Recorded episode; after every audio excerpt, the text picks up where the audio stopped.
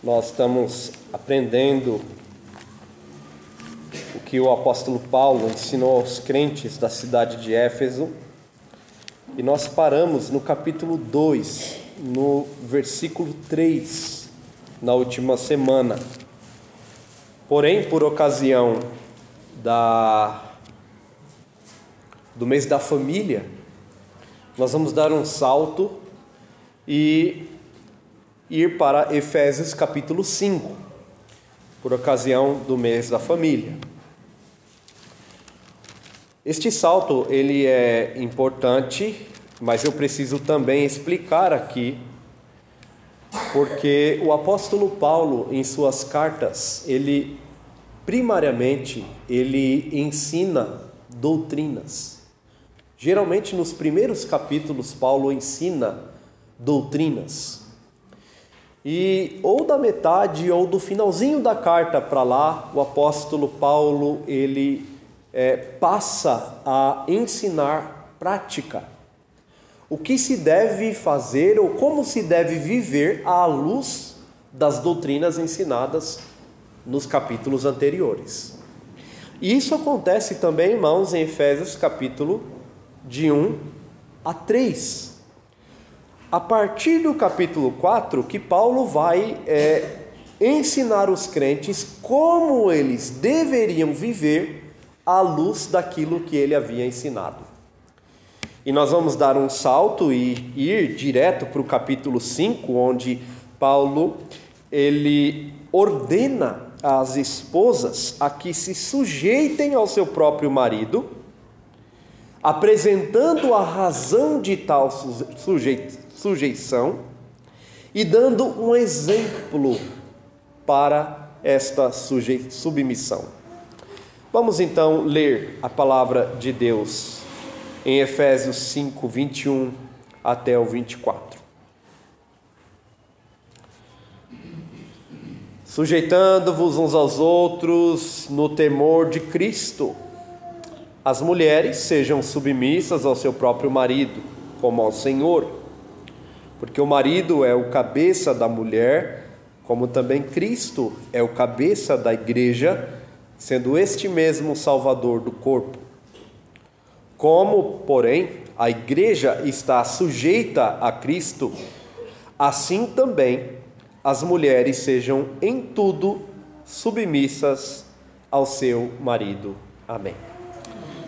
Senhor, abre o nosso entendimento nesta noite diante da tua palavra, ilumina a nossa mente, aplica a Escritura inspirada pelo Senhor a nós.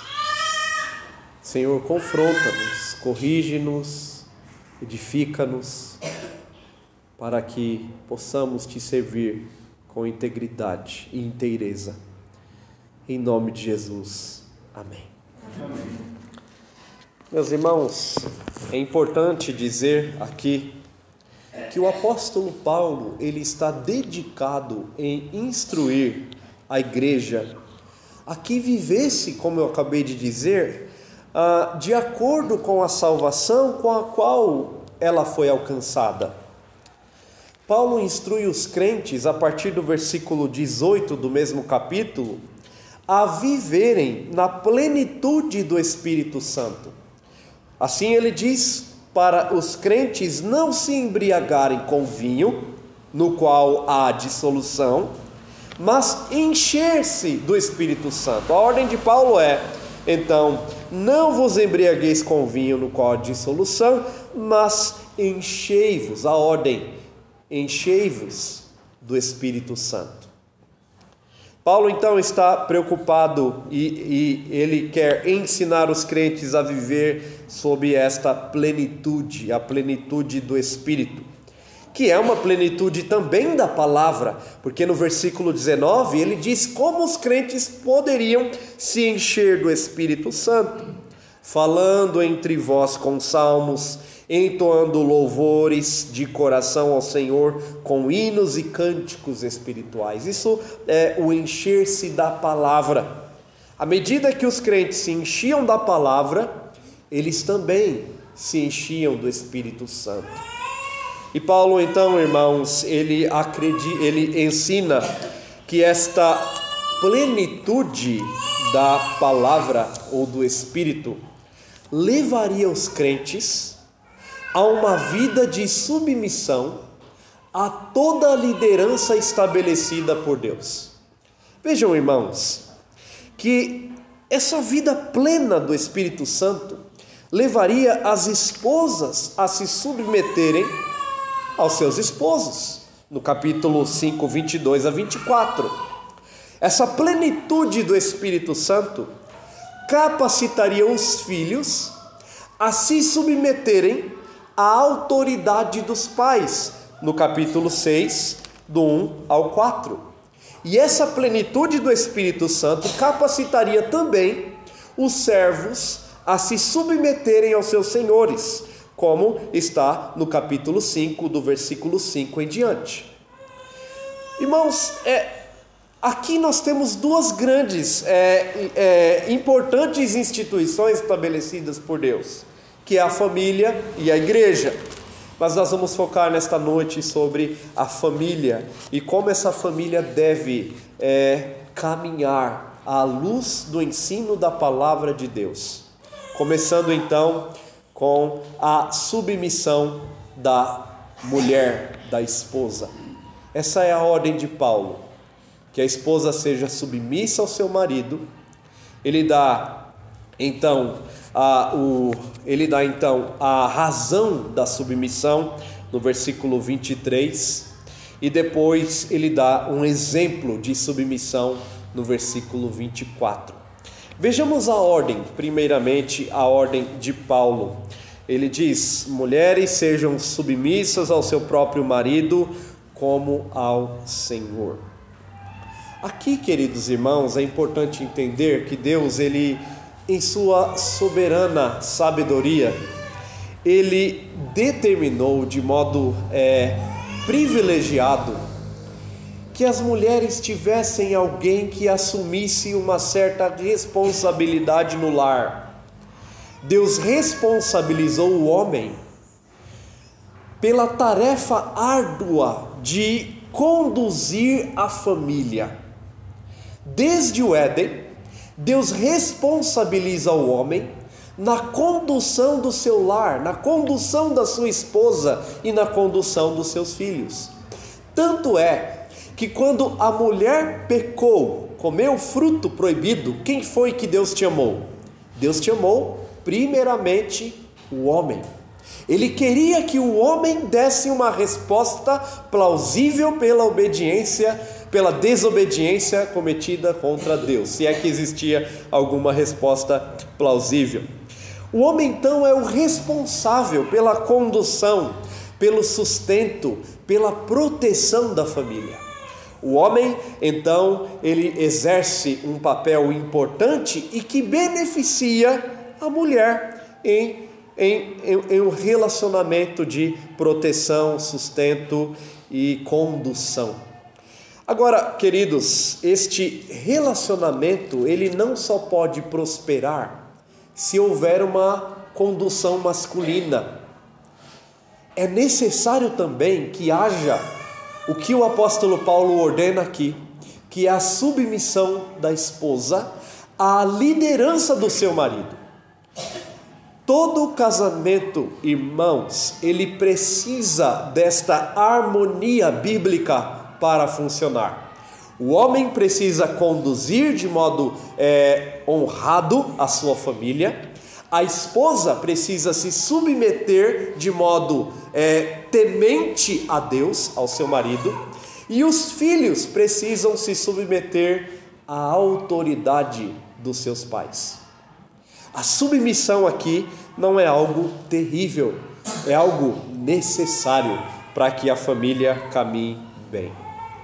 Agora é interessante, irmãos, observar que Paulo ele faz uso de Possivelmente ele conhecia o que era chamado na época de o código familiar.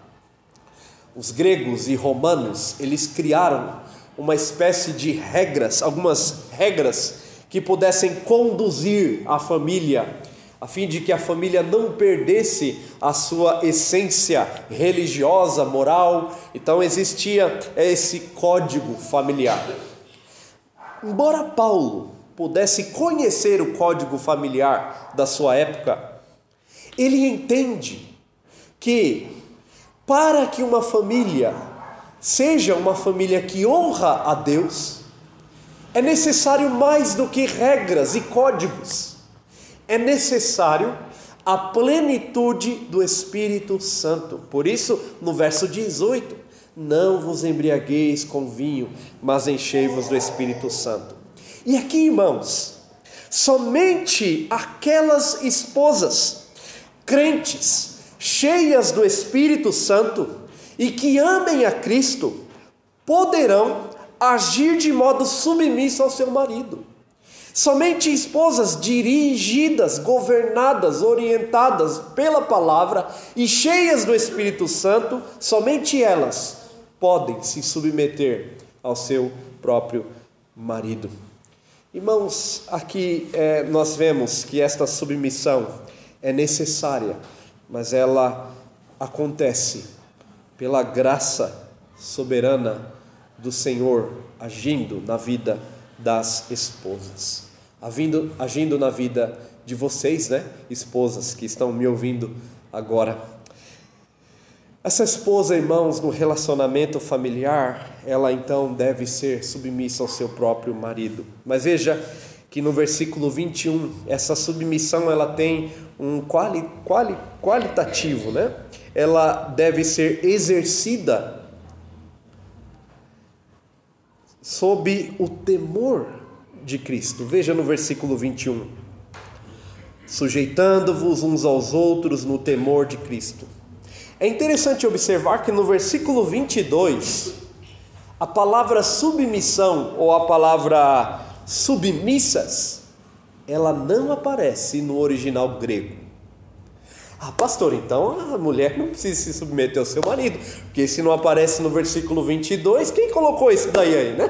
Quem colocou esse versículo aí, esse, esse bendito termo aí? Com certeza foi alguém que é contrário a nós mulheres, né? Talvez você esteja pensando, irmã, mas notem que a palavra submissão ela é retirada justamente do versículo 21, quando Paulo diz: sujeitando-vos uns aos outros, vejam, no temor de Cristo. E aí Paulo insere: as mulheres sejam submissas ao seu próprio marido no temor de Cristo.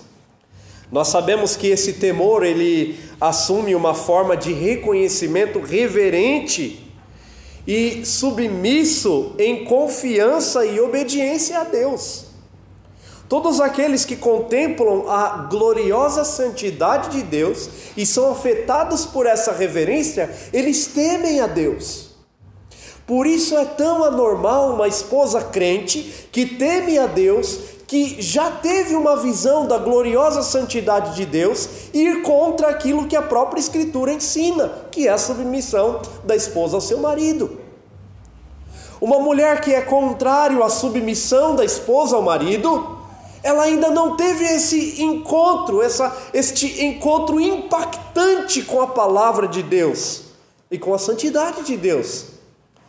Quem criou o casamento foi Deus e Ele sabe o que é melhor para nós. Mas nós vivemos, irmãos, em uma sociedade onde a mensagem de Efésios 5:22 ela é combatida por aquilo que nós chamamos de sociedade feminista.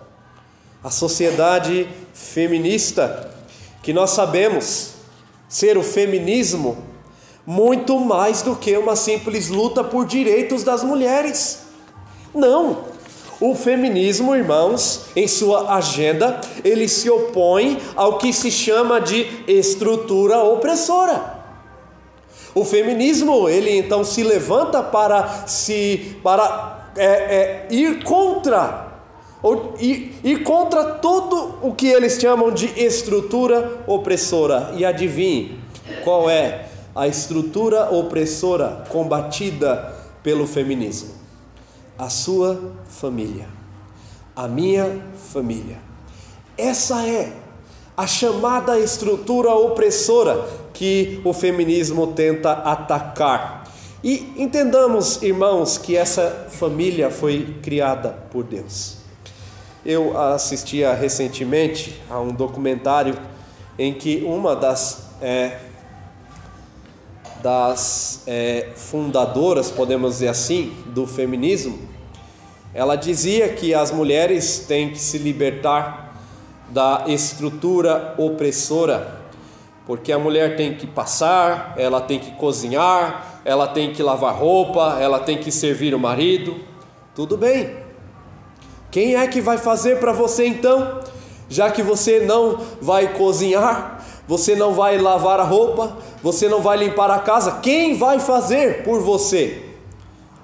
Algumas dirão: eu vou contratar uma empregada a estrutura opressora continua. Ou então alguém vai dizer assim: ah, eu vou é, contratar um homem, um empregado. Então a estrutura opressora se volta contra o homem. E aí o homem, daqui a alguns anos, poderá dizer que ele está sendo oprimido pelas mulheres. Irmãos, isso na verdade é a fonte do pecado que nasce no desejo de não servir mas de ser servido. Um lar onde todos estão cheios do Espírito Santo. A esposa, ela serve com alegria, mas o esposo, ele também serve. Ele não deixa a esposa se sufocar com a quantidade de trabalhos que ela está desempenhando, porque ele está cheio do Espírito Santo. E ele sabe que é necessário e honrado diante de Deus também servir a sua esposa nas tarefas domésticas. O que é ensinado na Escritura não é uma opressão. Todo homem que oprime a sua esposa, ou ele não entendeu a mensagem bíblica, ou ele ainda não é crente de verdade, não, não houve um novo nascimento. Então, aquilo que a sociedade feminista tenta combater não é, irmãos, definitivamente aquilo que a Bíblia chama de submissão feminina. Não é. Agora vamos entender o que não é a submissão feminina. Precisamos entender que a submissão feminina não faz da mulher inferior ao seu marido em essência. A mulher não é inferior ao seu marido. Nós lemos em 1 Pedro 3. Os maridos devem honrar a sua esposa, porque elas são herdeiras da mesma promessa que eles. Elas não são inferiores. Cristo derramou o seu sangue não só pelos homens, mas também pelas mulheres. Vejam, queridos, que não existe no ensino bíblico aquilo que nós chamamos de submissão opressora, porque a submissão não faz da mulher inferior ao seu marido, em essência. Em segundo lugar, a submissão não é obediência cega. As mulheres, elas não estão obrigadas a obedecerem os seus maridos quando estes obrigam-as a que pequem contra o Senhor. Elas não são obrigadas a obedecer os seus maridos quando a ordem de seus maridos ela, ela vai contra a ordem divina. Isso também não é, é esperado das mulheres. Importa nos obedecer a Deus do que aos homens. O que vem a ser então a submissão bíblica? A submissão bíblica é estar subordinada a uma liderança estabelecida por Deus. Isso é submissão. É entender que o seu marido, o seu esposo, ele é autoridade colocada por Deus no seu lar para o seu bem e para o bem dos seus filhos. É entender que o seu esposo é uma autoridade colocada por Deus no seu lar para o seu bem e para o bem da sua família. E a essa autoridade, e isso é submissão bíblica, você deve se submeter em amor e graça. É interessante quando Calvino ele diz que nada é mais oposto ao espírito humano do que a submissão recíproca. Nós não queremos nos submeter a ninguém. Como é difícil obedecer, às vezes, a ordem de um chefe na empresa. Tem hora que dá vontade de falar assim: não, não é possível que esse chefe está me fazendo um pedido desse. Nós não queremos nos submeter. Faz parte da nossa natureza caída e inclinada para o pecado por vezes. Mas Paulo, ele ensina e desperta a nossa lembrança para o temor de Cristo. E aqui todo crente deveria se submeter, ou toda esposa deveria se submeter. Porque ela se submete então ao seu marido? Porque ela teme a Cristo, ela ama a Cristo, ela ama a Deus. E ela entende que a submissão não a faz inferior ao seu marido. Mulheres que hoje são contra o termo submissão, elas não entendem o que a Escritura exige por submissão. E aqui nós vemos que o próprio Jesus se submeteu. Abram comigo em Lucas capítulo 2.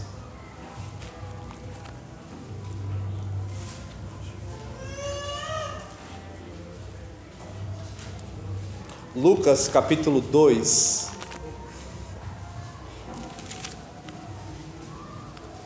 Versículo 51. Vamos ler todos juntos.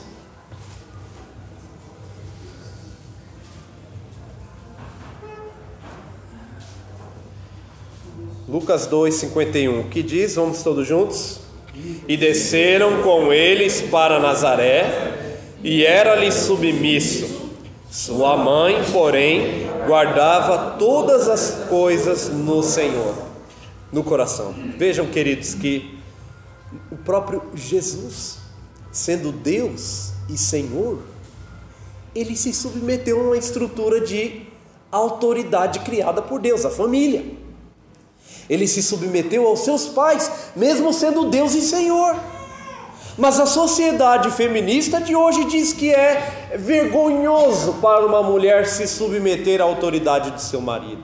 Irmãs, Cuidado com aquilo que Paulo chama de filosofias do mundo, filosofias mundanas.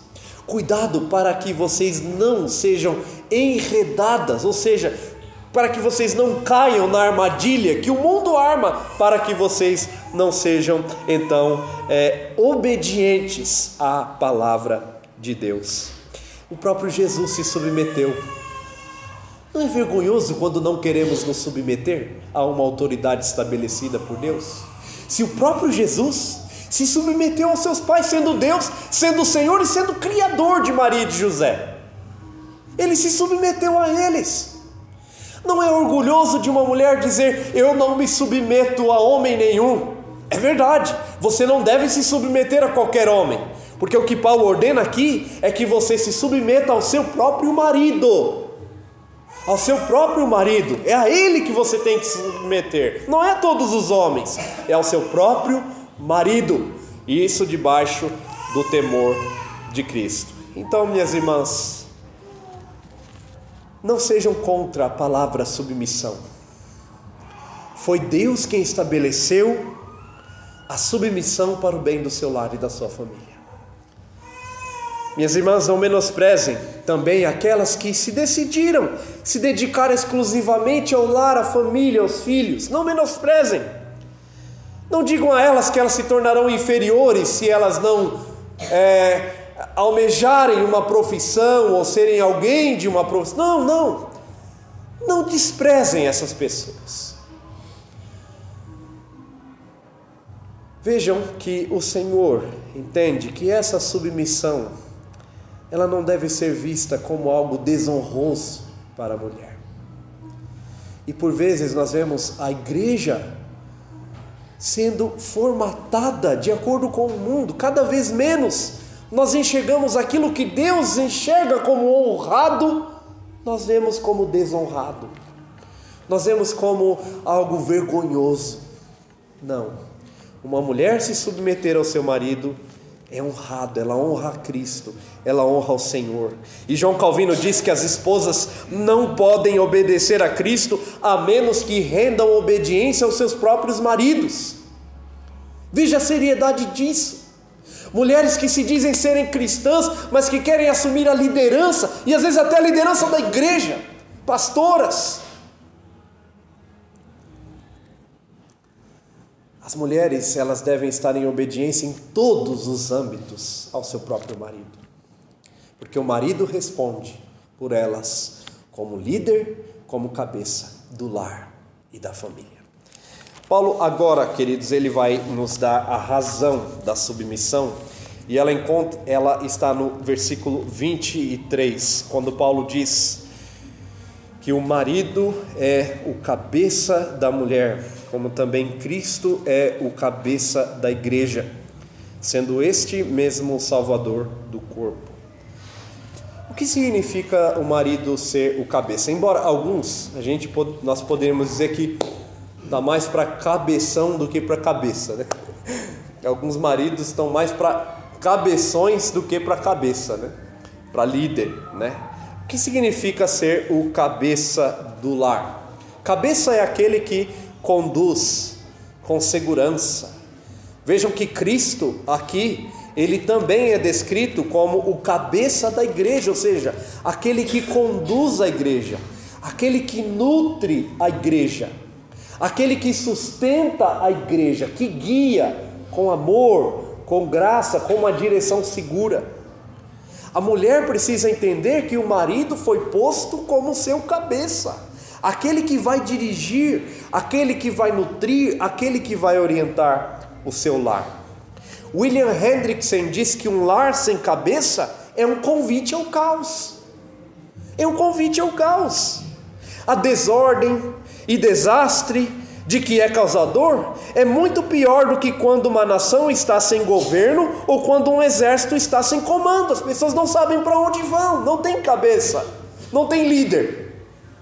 Cada um faz o que der na telha, o que vem ao coração. Ainda ele diz que foi por excelentes razões que aprove a Deus determinar ao esposo a tarefa de ser a cabeça da esposa e, portanto, da família. Deus tem razões excelentes para estabelecer o esposo como cabeça, e aqui nós temos a razão. Abra comigo em 1 Timóteo, capítulo 2.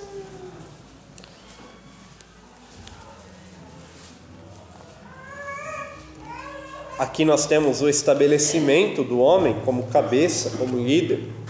Paulo diz no versículo 12: E não permito que a mulher ensine nem exerça autoridade de homem, esteja, porém, em silêncio. Por que Paulo ordena que as mulheres estejam em silêncio? Porque todo falso ensino que uma mulher vai transmitir, o homem vai responder por ele. Por isso a mulher deve é entender que o homem deve assumir a liderança do ensino e as consequências de um falso ensino que caiam sobre o homem, não sobre a mulher.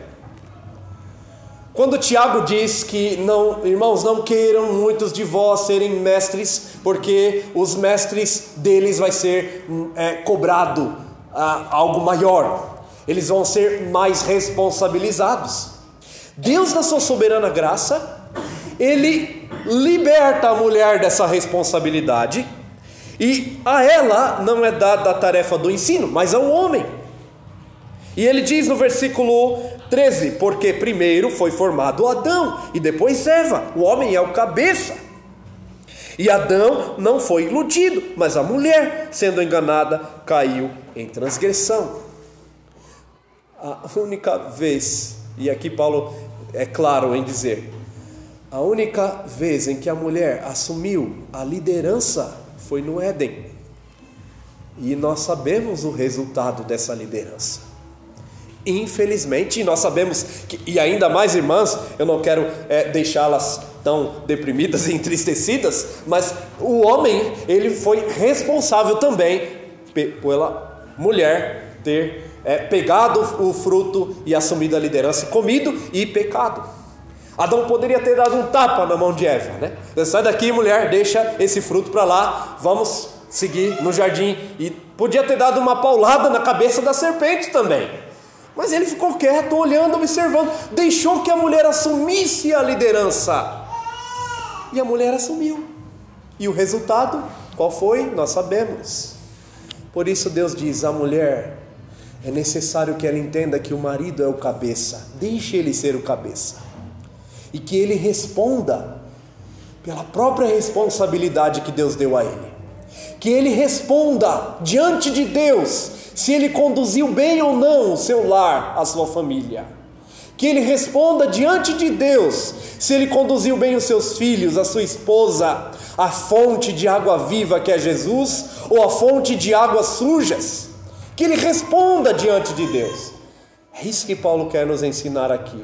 Por isso a mulher deve enxergar o marido como cabeça. A razão de se submeter é entender que ao homem foi dada essa responsabilidade. E vejam, irmãos, que aqui ainda Calvino ele diz que Deus, Cristo, ele designou a relação que existe entre esposa e esposa com base naquela mesma que existe entre si e a igreja. Esta comparação se destina a produzir em suas mentes uma impressão mais indelével do que uma mera declaração de que é justamente essa designação divina. O que, que ele está dizendo aqui? A ordem não é só, mulheres, se submetam ao seu marido e ponto final. Não. Paulo diz: se submetam ao marido de vocês, porque ele é o cabeça de vocês, da mesma forma que Cristo é o cabeça da igreja. Olha que exemplo glorioso. Olhem para Cristo como cabeça da igreja e olhem para os seus maridos como cabeça do lar de vocês. Paulo então dá uma razão que todas as mulheres é, de, deveriam considerar com piedade e atenção. Ele ainda diz: Paulo declara aqui duas coisas. Deus deu ao esposo a autoridade sobre a esposa. E uma semelhança desta autoridade se encontra em Cristo, que é o cabeça da igreja. Se você disser, eu não aceito o meu esposo ser o meu cabeça, então, irmã, também não aceite Cristo ser o seu cabeça, porque ele é o cabeça da igreja. Se você não aceitar a liderança do seu esposo no seu lar, dificilmente também você deve aceitar a submissão da igreja a Cristo. Ele continua dizendo que Cristo, como cabeça da igreja, e o esposo, como o cabeça da esposa, como Cristo preside a sua igreja para a salvação desta, assim, nada é mais proveitoso ou saudável para a esposa do que se sujeitar ao seu esposo. Rejeitar tal sujeição, pela qual eles podem ser salvos, equivale a escolher a destruição. As mulheres querem se libertar da submissão, mas nós sabemos o resultado qual é? Destruição. O resultado é destruição. Porque não haverá liderança. Porque essa estrutura não foi criada pelos homens, foi criada por Deus. Deus sabe a melhor forma dessa estrutura ser gerida. Em último lugar, irmãos, o apóstolo Paulo, depois de dar a ordem, depois de dar a razão da submissão. A mulher deve se submeter porque o marido é o cabeça dela, assim como Cristo é o cabeça da igreja. No versículo 24, Paulo dá um exemplo de submissão. Qual o exemplo? Vamos ler todos juntos. Como, porém, a igreja está sujeita a Cristo, assim também as mulheres sejam em tudo submissas ao seu marido. Meus irmãos, aqui Paulo ele ordena a submissão da esposa, comparando-a com a submissão da igreja a Cristo. Como a igreja se submete a Cristo? A igreja se submete a Cristo de modo voluntário, de modo amoroso, de modo obediente e de modo sincero. Ninguém obrigou vocês a virem cultuar a Deus aqui hoje. Vocês vieram de modo voluntário, sincero e entendemos sim, Deus inclinou o coração de vocês a que estivessem aqui essa noite. Mas vocês vieram de modo livre, voluntário. Isso é a verdadeira o verdadeiro serviço da igreja a Cristo que está estabelecido no amor desta por ele, pelo Senhor e Salvador.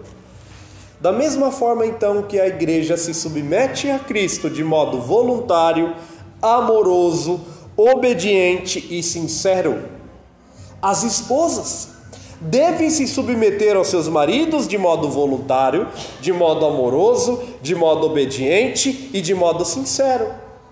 Elas devem enxergar a relação da igreja com Cristo e entender que, assim como a igreja se relaciona com Cristo de modo submisso, elas devem também se submeter aos seus maridos de modo submisso e amoroso, por amor à palavra e por temor a Cristo, como nós vimos no versículo 21.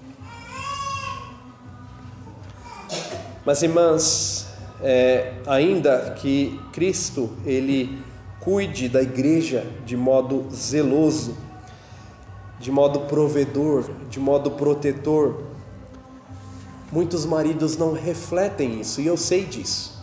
Eu sei que muitos maridos não refletem a, a, o cuidado de Cristo para com a igreja no cuidado para com as suas esposas. Embora isso aconteça, isso não liberta as mulheres de se submeterem aos seus maridos no temor a Cristo. A não ser que os seus maridos eles ordene que vocês pequem ou abandonem o Senhor. Mas aqui, irmãos, nesta, neste exemplo de submissão visto na igreja do Senhor, nós precisamos observar como a igreja obedece a Cristo e como a igreja honra a Cristo e como as irmãs têm honrado seus próprios maridos. E aqui eu vou fazer uma série de perguntas. Você honra o seu marido como a igreja honra a Cristo e cabeça da igreja? Você honra o seu marido da mesma forma como a igreja honra a Cristo?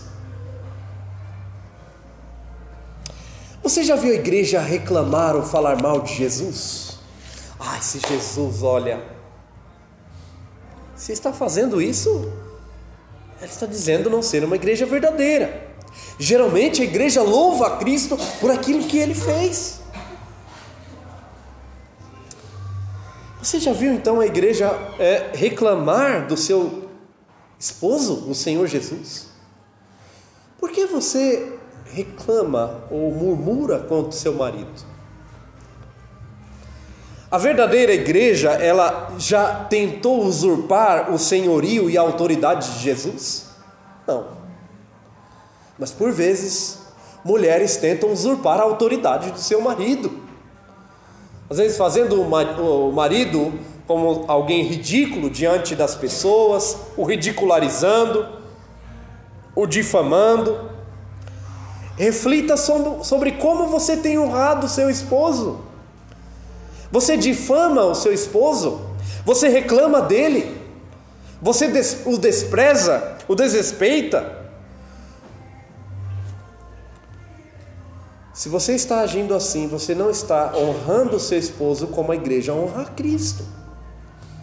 Você precisa se arrepender, confessar os seus pecados a Deus e dizer: Senhor, me perdoe. Me ajude a honrar o meu marido, esse pobre pecador, esse miserável pecador, me ajude a honrá-lo no Senhor. Me dê graça para honrar esse meu marido no Senhor. Porque eu sei, o seu marido não é perfeito, ele não é um príncipe encantado, às vezes parece mais com um sapo, né? Mas não é um príncipe encantado, mas ainda assim ele é liderança sobre o seu lar. Peça que Deus dê a ele sabedoria Peça que Deus dê a ele entendimento para conduzir o lar. Fale com ele em amor, meu, meu bem. Será que você não poderia agir assim? Será que desta forma não, não agrada mais o Senhor? Não honra mais o Senhor? Seja piedosa na argumentação com seu marido. Não sai dizendo: esse marido não sabe liderar nada. Ó, oh, a cabeça desse tamanho, não adianta. Não, não faça isso. Honre-o no Senhor. Honre-o no Senhor. Jovens, eu vou dizer aqui aos homens, né? Os homens, jovens, procurem, jovens solteiros, procurem esposas que sigam o padrão de Efésios 5. Cada vez está mais raro, cada vez mais difícil. Elas cada vez menos querem se sujeitar à liderança masculina. Procurem uma mulher para se casarem que se enquadre em Efésios capítulo 5. Assim você não terá grandes problemas e vai ter mais facilidade em servir ao Senhor e ser cabeça no seu lar e conduzir o seu lar e a sua família em segurança. Procurem esposas assim que amem ao Senhor e que se submetam ao Senhor e à palavra do Senhor. Que Deus nos ajude a termos lares e, sobretudo, as irmãs, que Deus ajude vocês, irmãs, a se submeterem aos seus maridos, ainda que eles sejam descrentes. Que vocês honrem a liderança dele e peçam sabedoria para que o Senhor os conduza, a fim de que eles também possam conduzir o lar de vocês. Vamos orar? Ó oh, Senhor, como é glorioso observar e ver como o apóstolo Paulo, inspirado por Ti, nos ensina sobre como a igreja deve se submeter ao seu Senhor Jesus e como esta submissão da igreja ao Senhor Jesus deve ser seguida pelas esposas. Ajude as irmãs que estão aqui a que elas sejam submissas aos seus maridos, a que elas honrem os seus maridos, a que elas amem os seus maridos e que elas sejam de fato bênção na vida deles e na vida do lar. Oramos, pedindo assim, em nome de Jesus.